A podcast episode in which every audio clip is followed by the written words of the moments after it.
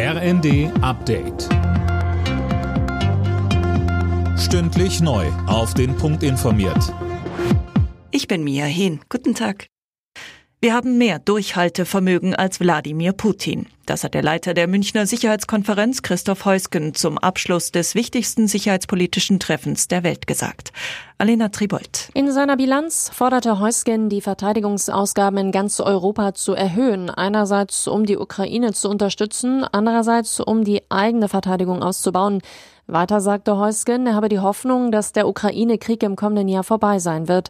Um mutmaßliche Kriegsverbrechen und Verbrechen gegen die Menschlichkeit zu bestrafen, forderte er eine Stärkung des Internationalen Strafgerichtshofs. Hanau erinnert heute an die Opfer des rassistischen Anschlags vor drei Jahren. Nach einer Gedenkstunde steht am Nachmittag noch eine Demo gegen Rassismus an. Laura König, Bundesjustizminister Buschmann hat anlässlich des Jahrestags Lehren für den Rechtsstaat gefordert. Ja, Buschmann sagte, wir dürfen nicht dulden, dass Menschen in unserem Land aufgrund ihrer Herkunftsgeschichte fürchten müssen, Opfer von Gewalttaten zu werden. Den Anschlag von Hanau bezeichnete er als eine bleibende und nicht verheilende Wunde.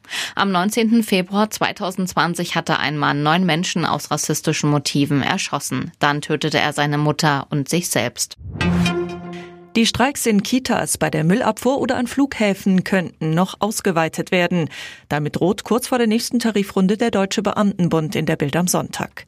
10,5 Prozent mehr Geld lautet die Forderung von Verdi und DBB. Das sei aber nicht umsetzbar und würde den Verlust von Arbeitsplätzen bedeuten, heißt es von der Arbeitgeberseite. Bei den Tarifverhandlungen geht es um rund zweieinhalb Millionen Beschäftigte im öffentlichen Dienst.